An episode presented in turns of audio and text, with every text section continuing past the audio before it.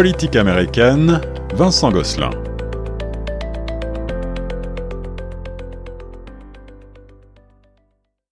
Vous écoutez Choc FM 105.1 à Toronto, ici Guillaume Laurin. J'ai le plaisir de rejoindre maintenant notre spécialiste des États-Unis, c'est Vincent Gosselin. Vincent, encore euh, une semaine chargée côté actualité euh, politique américaine. On parle beaucoup euh, de la crise des migrants à la frontière mexicaine, notamment des enfants migrants. Est-ce que vous voulez nous en dire plus?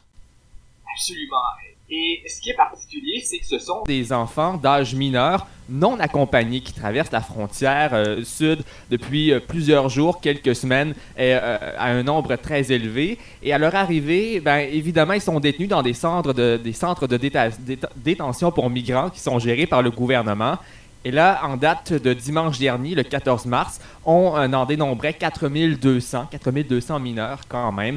c'est un nombre très grand c'est quand même une hausse de 31% par rapport à une semaine avant. Donc là, il y a une réelle crise à la frontière sud et euh, on dépasse évidemment le délai habituel de 72 heures de détention, entre autres avec euh, la pandémie et les températures froides du Texas. On avait parlé de la crise récemment. Mm-hmm. Et donc là, la situation, c'est que en raison de mesures euh, liées à la pandémie, les adultes migrants peuvent être retournés dans leur pays alors que les enfants ont le droit, depuis que Joe Biden est président, de quand même entrer aux États-Unis. Et c'est ce qui arrive en ce moment. C'est pour ça qu'on voit autant de mineurs non accompagnés.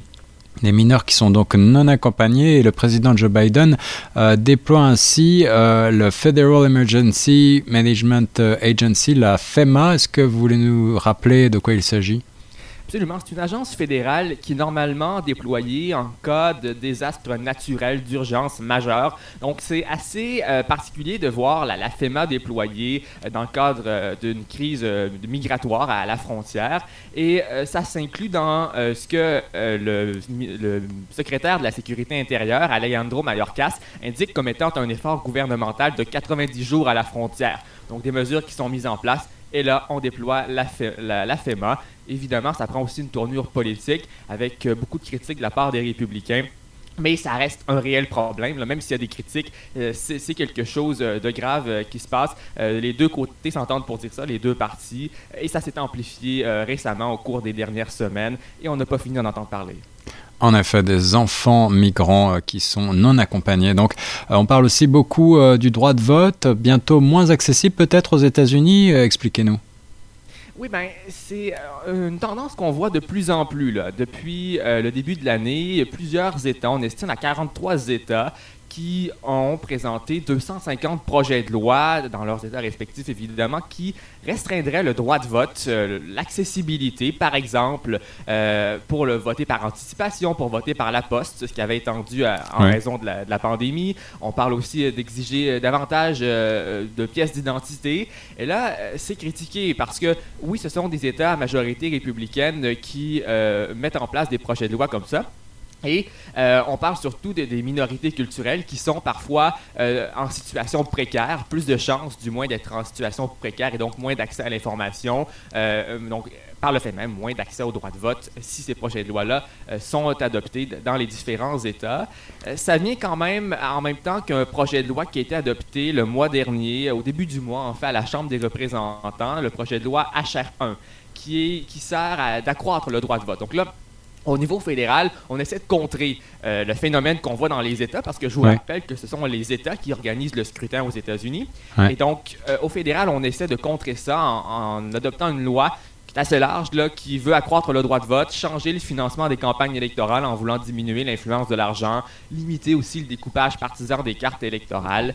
Et donc là, c'est ce qu'on voit actuellement. La Chambre a adopté ce projet de loi-là au fédéral. Ça va aller au Sénat. Euh, il y a le filibuster qui est à 60 votes. Peut-être que ce sera difficile de faire passer parce que les, les républicains euh, critiquent le projet de loi. Euh, on verra bien où tout ça va aller actuellement dans, une Amérique tendue par les tensions raciales entre autres. On va bien voir comment ça va se passer au Sénat et dans les différents États. Il faut suivre ça.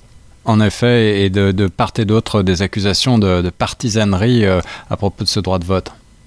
Ah, exactement. Euh, donc, au niveau des démocrates, on critique les, gouverneurs, les législatures républicains euh, qui entament des projets de loi comme ça pour restreindre le droit de vote, alors que du côté des républicains, au fédéral, on accuse les démocrates de vouloir mettre certaines procédures à leur avantage, donc pour avantager leur électorat avec le projet de loi HR1. Donc ça, ça prend une tournure politique et d'autant plus qu'on sait que les élections aux États-Unis, c'est aux deux ans. Donc là, on mise déjà sur les élections 2022 et c'est ce qui fait actuellement que c'est très tendu. Le calendrier est toujours extrêmement rapide chez nos voisins. Alors, euh, quelques mots euh, rapidement également du plan euh, dont on a déjà parlé de Joe Biden, le plan de 1,9 trillion de dollars.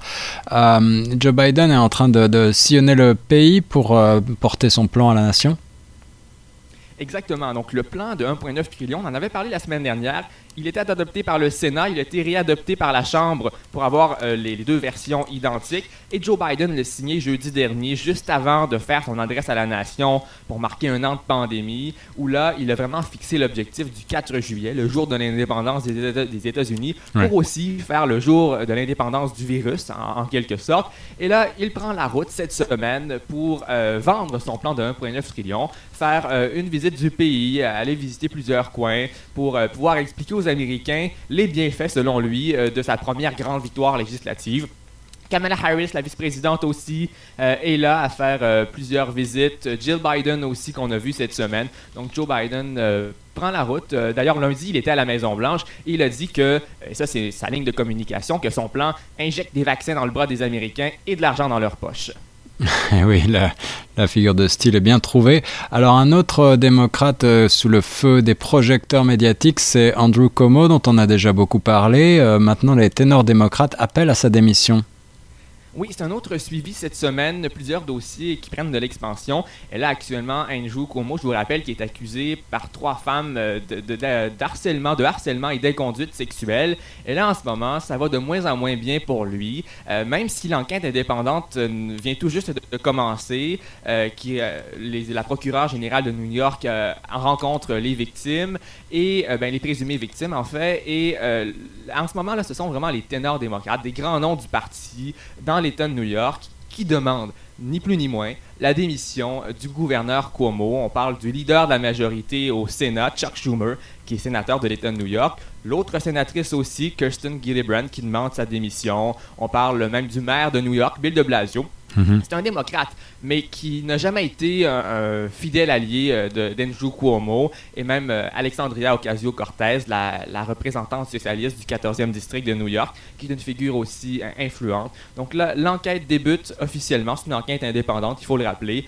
pour faire la lumière sur ces allégations d'inconduite sexuelle du gouverneur Andrew Cuomo. Et je crois que Joe Biden lui-même a déclaré que Cuomo devra démissionner si les accusations sont confirmées. Exactement. Donc Joe Biden qui, on a observé, a longtemps essayé de, garder les deux pieds en dehors de ça parce que c'est quand même un terrain glissant. Euh, c'est un allié euh, de, Joe Biden euh, et il en a besoin pour gérer la pandémie. Et là, il a déclaré ça en entrevue justement hier. Donc, on ne savait pas combien de temps il allait pouvoir rester neutre sur ce dossier-là, mais il a dit ça. Mais évidemment, ça reste avec de la prudence parce qu'on attend l'enquête qui va faire la lumière là-dessus parce que, je le rappelle, ce ne sont que des allégations en ce moment.